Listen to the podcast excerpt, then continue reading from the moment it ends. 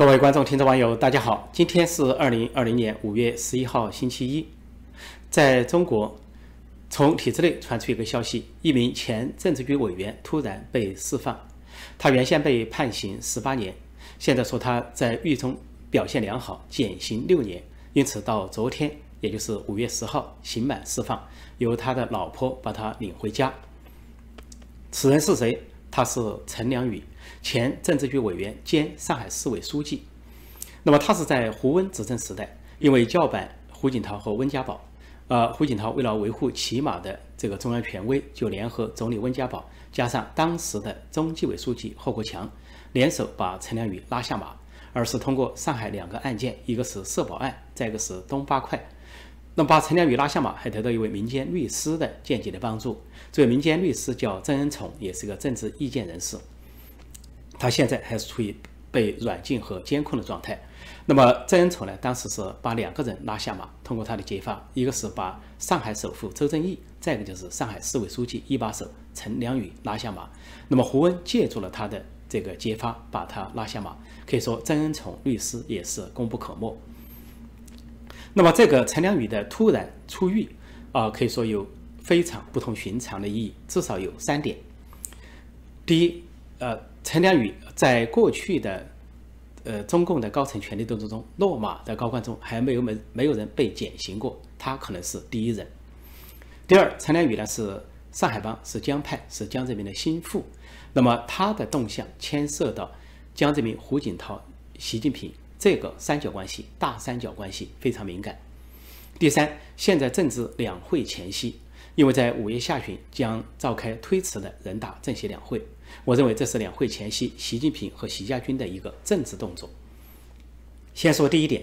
中共高层在权力斗斗争中落马的还没有被减刑过。比如说四人帮，当时呃江青啊张春桥、王洪文、姚文元被判刑，姚文元是被判二十年，那么王洪文判无期徒刑，张春桥和江青都是判的是死缓，那么实际上就相当于无期徒刑。后来他们出来都是以保外就医的名义。尽管保外就医，比如说张春桥在苏北一个地方去世，但直到他死之前，都处于保外就医状态，就处于监禁状态，没有解除这个刑法。而江青在一九九一年是保外就医期间在医院上吊自杀。那么到后来，啊，简略的说，到了江泽民时代，有一个政治局委员，就北京市委书记陈锡同落马被判十六年。那么他后来在呃出来。呃，在大概在二零零六年啊，被释放出来也是保外就医的名义。那么再后来就是习近平时代，有大批的前政治局委员、政治局常委、军委副主席、中办主任等等落马。那么到现在为止，这些人还没有被减刑过。那么陈良宇是一个特例，被减刑说非常不同寻常。除非从现在开始，中共高层开创一个先例，说这个因权力斗争落马的高官恐怕要被减刑，那么陈良宇就是第一号或者第一案。否则的话，就另有政治含义。第二个不同寻常，陈良宇牵涉江湖习三角关系非常敏感，因为陈良宇呢是江派人物，是上海帮，是江泽民亲自培养的，可以说是亲信心腹，亲信中的亲信，心腹中的心腹，或者说弟媳中的弟媳，他的弟媳不对，那么他被呃弄上上海市委书记一把手的位置，而且弄进了政治局委员。那么，在江泽民把这个党政大权交给胡锦涛之后，应该说，众多的江派大员监视胡锦涛，那陈良宇就是其中之一。只不过因为陈良宇风头太露啊，直接领先，不断的这个发难，在政治局会议上进攻胡锦涛和温家宝，才导致呢被胡锦涛、温家宝、贺国强联手下了很大的决心，要把他拉倒。当时，当然，当时拉倒的时候，也跟江泽民做了一些私下的交易。交易就是胡锦涛帮江泽民出版两本书，大捧特捧江泽民，说在二零零六年陈良宇被拉倒的同一天啊，江泽民的两本著作问世，而胡锦涛亲自啊这个呃发表讲话来高捧江泽民，算是一个政治交易。那么这个三角关系就是习近平现在做这个动作可以说是一石二鸟，呃，一方面可以讨好江派啊，或者说跟江派的残余有连接，另一方面就是对付呃胡锦涛。打击团派，此话怎讲呢？因为他是相当于啊，在另一个程度上模仿了胡锦涛的一招。因为在胡锦涛时代呢，胡锦涛把这个陈锡同保外就医释放，实际上就是为了对付江泽民。那么陈锡同案怎么来的？因为陈锡同呢，实际上是邓小平的心腹亲信，他是四川人，跟邓小平呢是四川人，也是打桥牌的牌友。那么到了邓小平后来这个呃年事已高，进入了晚年，呃身体不佳住院的状态，那就管不了陈锡同了。而陈锡同在六四镇压中也是邓小平的帮凶。那么江泽民当时受到陈锡同的叫板，在政治局坐坐卧不安，那么就趁邓小平病重。然后拿下了陈锡同，拿下陈锡同的同时呢，陈小陈锡同的儿子陈晓彤也被逮捕，啊，当时呢，北京市还有个副市长王宝生是举枪自尽，轰动一时。那么陈希同是被判了十六年。当时的江泽民，呃，之所以趁邓小平病重，啊，拉下邓小平的这个心腹人马，啊，心腹人物陈希同，就是为了杀鸡儆猴，给自己立威。那么同样道理。呃，到了胡锦涛时代，他也要这么做。那胡锦涛呢？呃，跟江泽民处于权力斗争。江泽民开始是不愿意交出军权，后来勉强交出，但是呢，呃，对胡锦涛是处处的掣肘，而且呢，实际上是架空胡锦涛，那么自己充当这个垂帘听政，啊，模仿邓小平。那胡锦涛呢？呃。当时就把这个陈希同以保外就医的名义放出来，放出来就是为了对付江泽民。当时陈希同大概是在二零零六年被保外就医，保外就医之后呢，陈希同就写了一个自传，呃，自传他就回忆了六四事件，一方面呃洗脱自己的当时的罪责，说自己只是一个傀儡，虽然当时他是北京市委书记，也是所谓建业部队总指挥的啊关键成员，但他认为主要是邓小平和李鹏啊主张杀。而他只是一个执行的傀儡，但是另一方面，最重要的是，他就啊，这个在书中回忆了自己是冤枉啊，然后说江泽民加害他，而且他给江泽民做了一个六字的定义，叫政治投机分子，就说江泽民在六四前后的表现是政治投机，所以陈锡同被释放，这这是呃保外就医释放出来，就起到了这么一个政治上呃打击江泽民啊这个或者报复江泽民的作用，也助了这个。相当于啊，这个胡温当时一臂之力，不管这个作用有多大多小，而而且他的回忆录呢，并没有遭到阻扰。陈希同在二零一三年死亡，那么现在，呃，习近平把这个陈良宇释放，相当于呢是有依葫芦画瓢。那么首先是要打击啊胡锦涛，因为陈良宇是被胡锦涛拉下马的。那么现在把陈良宇搞出来，那么陈良宇对胡锦涛是恨之入骨，那么又可以借陈良宇之口做一些对胡锦涛或者团派不利的事情，但是习近平是一不做二不休，干脆给陈良宇减刑。实际上，陈良宇在前些年就传出啊，他是被保外就医，大概在二零一一年就传出了这一类的消息。那后来这个消息没有得到证实，说他保外就医之后在杭州一带居住。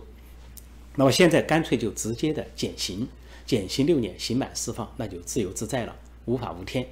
那么这个被刑满释放之后，由于他是江派人物，显然这个习近平达到了两个目的：联合江派的残余，然后去对付团派，也就是胡锦涛的人马。现在团派在中共高层的代表人物，包括总理李克强、政协主席汪洋、副总理胡春华等，还有在省部级的一些团派大员。那么，呃，团派从年龄上、呃，资历上和人数上，跟习家军是。啊，基本可以抗衡的一支力量，而江派呢，由于这个风烛残年、残老都大多数都已经出局。有人会觉得奇怪，说习近平上任之初是跟江派做斗争，那为什么现在要联络江派的残余来斗胡锦涛或者斗团派呢？在中共啊，呃，这个内部权力斗争此一时彼一时，人员的组合完全看这个权力斗争的此起彼伏和利益所在啊，权位如何巩固。啊，习近平上台之初的确是先跟这个江派做斗争，而且他当时跟啊胡锦涛、温家宝还是联盟啊，原因就是在薄熙来这个案件上，呃，温家宝啊，胡锦涛是帮了他的忙。当时有这个重庆啊市副市长、公安局长王立军叛逃案，叛逃美领馆在成都，那么这个事情曝光了啊，当时这个呃政作为重庆市委书记、政治局委员薄熙来的这个篡位的野心。因波西来叫板这个习近平由来已久，呃，早在二零零九年，呃，我出版《中南海厚黑学》，我就做了预见，呃，做了预见，迟早这个，呃，波西来会叫板习近平。当时我的一个标题叫做“习近平尚未坐稳，波西来图谋大位，果然在三年后，二零一二年应验。那波西莱是太子党人物，呃，他呢的潜台词就是，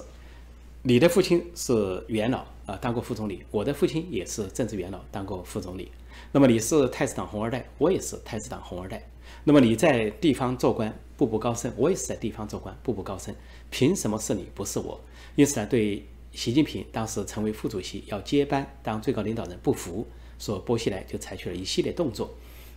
但由于王立军叛逃案曝光，说波西莱呢被拉下马，而波西莱被拉下马是，呃，胡锦涛、温家宝加习近平共同把他拉下马，说习近平在这个战役中非常感激啊这个胡温，呃。而且把这个波西莱呢判了个无期徒刑，打入死牢，秦城大牢。那么随后呢就发现了波西莱呢他有同党，而同党就是一些江派人物，比如说当时的呃政治局常委政法王周永康，还有两名军委副主席啊徐才厚、郭郭伯雄。因此在呃习近平上台之后，十八大之后呢，那些人都纷纷的下台了。那当时的中纪委书记，也就政治局常委。呃，王王岐山帮助习近平巩固权力，就通过选择性反腐来巩固权力，就趁势把已经下台的呃周永康、呃郭伯雄和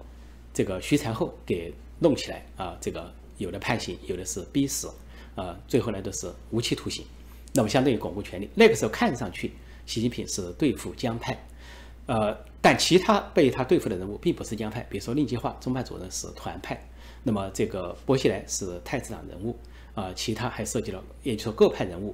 而习近平在最初重创了江派之后，接下来就是对付的就是团派，再后来是把太子党红二代就跟他同级、有同等资历的太子党红二代人物赶尽杀绝，尤其从军方、海军、空军、陆军啊、二炮部队等等全部赶尽杀绝，然后自己大权独揽。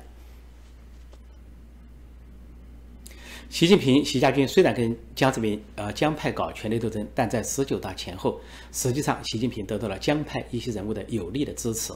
呃，比如说其中一个人叫刘云山，他主管意识形态，当时是政治局常委，那么他就帮助呃习近平跟这个王沪宁勾结了，搞了一个呃媒体信党央视信党。啊，但现在央视央视呢不仅信党，而且信习了。最近习近平又任命他的亲信啊，一个叫盛海雄的人啊，不仅是。央视的台长、党委书记还兼任总编辑。就现在，央视啊不仅姓党，而且姓习，彻底姓习，成了习近平一个人的这个电视台。那么，这个另外一个人物呢，就是张德江，就是人大常委会委员长。这个人配合习近平干了两件事：一个对香港采取强硬的政策，通过所谓“八三幺”落闸，啊，就是二零一四年，呃，所谓的封封杀香港的双普选，那么为香港后来的雨伞运动还有。去年的大抗争垫下了伏笔，惹下了祸端。再一个，张德江还配合习近平一件事，跟王沪宁相勾结，就在二零一八年两会上啊，操纵修宪，把取消了国家主席和副主席的任期制，就把改革开放中共党内的唯一政治成果领导人这个任期制废除领导人终身制给复辟了，把邓小平时代的一个政治成果完全推倒，复辟就是。暗示了他要长期执政或者终身执政。张德江对习近平可以说功不可没，而且这个在呃张德江做了那个报告啊，宣布修宪之后，回到这个主席台啊，相当于是跟当时大家看到跟习近平是几乎是击掌相庆，然后有非常亲密的啊拥抱啊，这握手这些动作，显示啊这个张德江在给习近平讲大功告成。所以，习近平跟江江泽民的派系啊，一直是有勾结。那么，另外呢，呃，实际上习近平的由来就来自于江派。呃，江泽民呢，一生干了两件坏事，呃，但不止两件。那么，最大的两件，一个是迫害法轮功，把几十万的法轮功学员呢，啊，弄进这个呃监狱或者是劳教场，呃，极尽疯狂的迫害，还有这个活摘器官，呃，还有数千名，至少数千名，甚至可能是几万名的法轮功学员被迫害致死。那么江泽民迫害法轮功是他这个一大笔的这个历史的血债。另外一件事情就是他培养了呃这个习近平，因为当时胡锦涛所看中的是李克强，但是江泽民和曾庆红呢是以后来居上的方式培养太子党人物习近平，然后把习近平后来居上，超越李克强，成了这个第一顺位的接班人。那么据体制内传呢，呃，当时为了培养这个习近平，江泽民和曾庆红下了很大的功夫。那么曾庆红呢是作为太子党的龙头人物，本来就要引进太子党，所以他呢起了一个主要的作用，因为他掌控当时的中共的组织系统。而江泽民呢是无数次的跟习近平谈话，呃，有的谈话在北京，有的是在上海，有的是在杭州，呃，无数次的向习近平交底啊摸底，看看习近平是不是保守，是不是左，是不是符合江泽民的胃口，就是要左要保守。但他没想到。习近平上来之后，比他更左、更保守啊，更反动。另外，有的谈话也是啊，这个曾庆红就是江泽民的军师，当时的国家副主席进行，曾庆红跟这个习近平之间进行。所以，经过长时间的摸底和培养，确信啊，习近平就是要执行一个左的路线、保守路线啊，保住共产党这个红色江山的路线，认为这个人可靠，因此呢，就在党内运作。经过运作的结果，把。李克强这个风头压下去，排到第二位，把习近平扶了上去。而这个曾庆红亲自把自己的副主席的位置让给了呃习近平。但至于说习近平上来因为薄熙来案，呃，因为这个呃所谓政变啊，或者是预谋政变这些案件，在最初跟江泽民、曾庆红形成了对立、权力斗争，那江泽民、曾庆红肯定心中有后悔、后悔，或者说这个叫做肠子都悔青了，那又另当别论。所以江泽民就干了这两件坏事。尽管现在江泽民已经起不了什么作用，风烛残年，可能对习近平是又爱又恨。呃，爱的是他这个极极左啊，这个维护共产党啊，这个死活的跟文明世界做斗争；但是恨的是这个对江派不利啊，打了很多江派的人物。那曾庆红现在态度不明朗，但是现在习近平也很容易把这个曾庆红和他们的恨呢推到副主席王岐山头上，因为王岐山主。组组长这个中纪委跟江派做斗争，拉下了很多江派大员，而且当时呢，差点把曾庆红拉下来。这个中纪委的网站把曾庆红暗喻为啊庆亲王，清朝的庆亲王，有大权但是贪腐啊等等，几乎就要把曾庆红拉下马啊，可以后来是功亏一篑。所以在这个份上，他可以把这个仇恨呢转嫁到副主席王岐山头上，再加上现在的副主席王岐山跟习近平已经是渐行渐远，分道扬镳。王岐山最近已经很长时间没露面，呃，从一月、二月、四月啊，每个月就露面露面一次，啊，到了四月三号到现在还没有露过面。那么预计呢，可能会在呃五月下旬的两会上露面，因为他是国家副主席，也是人大代表。如果两会上王岐山还不露面，那就中共高层出大事了。这个大事出的就相当于当年的林彪事件。但是预计王岐山是可以露面，因为最近的这个任志强案可以看到一个微妙之点。任志强是太子党红二代人物，因为叫板习近平，说习近平是剥光了衣裳还要坚持当皇帝的小丑，后来被习近平啊这个下令他的亲信北京市委书记蔡奇通过所谓的啊北京市纪委把任志强关起来，但任志强啊不认错不服输啊，而且承认这个信是他写的，习近平对他很恨，但是却找不到证据，你要找他什么证据呢？啊，最多就说他当过房地产公司的这个董事长。啊，这个老板是不是有经济问题？就是先抓人再查，这个违反程序。那么政治上，人家写了封信，也就是符合呃中共现在的宪法第二章第三十五条，有言论自由。所以你要政治上拿他写这封信去办，办不下来。所以现在一个奇怪的现象就是，任志强被抓了这么久，但是呢，他的书都还在各大书店这个卖，而且畅销。比如他有本书，他的自传叫《野心优雅》，都摆在书店显眼的位置。还有在网络上也在销售他的书，图书馆也有他的书。说体制内就认为，呃不，任志强的案不简单，他背后有红二代太子党的主流派在支持他，习近平很难下手，呃或者说是烫手山芋，究竟呃从重处理还是从轻发落都很难办。从轻发落不利于自己的权威，从重发落有可能整个的得罪太子党红二代的一大部分，啊更加进一步的失去人心。另外，任志强的背后是副主席王岐山，因为两人是亦师亦友的至交。从这个初中时代啊，王岐山是他的辅导员，是任志强的辅导员。后来又在延安这个插队的时候是同一个地方冯庄。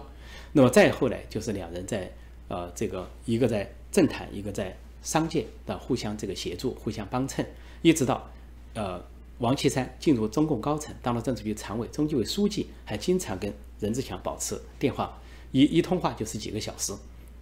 所以受到了其他派系的憎恨。当时刘云山主导的一个千罗网就咒骂这个王岐山，暗示王岐山是推墙派，说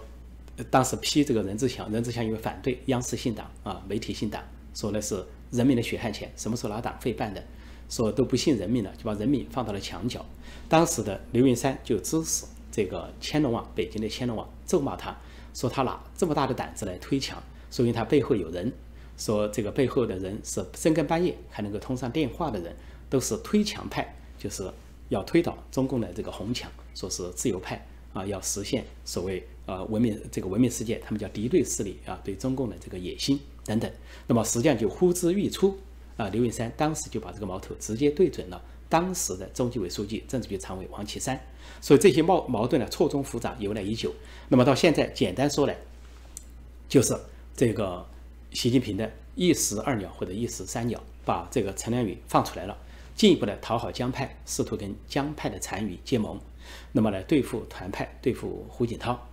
那么这个事情的第三大看点就是这个事情发生在两会前夕。人大政协两会将在下旬召开，那么这个两会前一定会意味着党内的权力斗争进一步的升级。习近平跟团派、跟太子党的主流派啊，包括他也跟副主席王岐山之间的斗争。一个是任志强抓起来没放，现在把江派的关键人物陈良宇给放了。那么陈良宇放了之后，成为一个完全自由人，可以腾出手来说是要对付团派或者对付胡锦涛，可能做一些对胡锦涛不利的动作，甚至于还有人说。陈良宇被释放之后，可能重新呃重返政坛，这个我想可能性不大。呃，如果说习近平斗胆到这个程度，要给他平反啊，还说是冤案的话，我想这个中共政坛就乱了。说这个案件不简单，这是一个风向标，是政治斗争的一部分。说到五月九号的中印冲突，呃，双方呢有一百五十名士兵卷入，啊，拳打脚踢，肢体冲突。那么战果呢是四比七，呃，印军四人受伤，啊，中共军队呢七人受伤。那么有的中国网民不理解，说这个中方主动挑起事端，为什么还吃了亏了？那么你可以想象这样一个场景，呃，印度士兵呢块头大，呃，中共士兵呢个子小一点，那印度大兵往那儿一站，双手一插，啊不动，这中共的士兵跳起来撞他，一撞自己给跌一跤坐在地上。印度大兵说：“你受伤了吧？”中共士兵说：“我没事儿。”又站起来，又跳起来撞向印度大兵，又一脚坐在地上。印度大兵说：“你受伤了吧？”中共士兵说：“我没事儿。”再来，又第三次跳起来撞向印度大兵，又一脚坐在地上。印度大兵说：“你受伤了吧？”中共士兵说：“这回我是受伤了。”印度大兵说：“你伤到哪了？”中国士兵说：“我假装受伤了，我都开溜了，这事儿不好整。”然后站起来给印度士兵说：“你就咬定我受伤了，我都撤了。挑衅这事儿真不好整，要再整，让维尼熊自己来吧。”好，今天我就暂时讲到这里，谢谢大家收看收听，再见。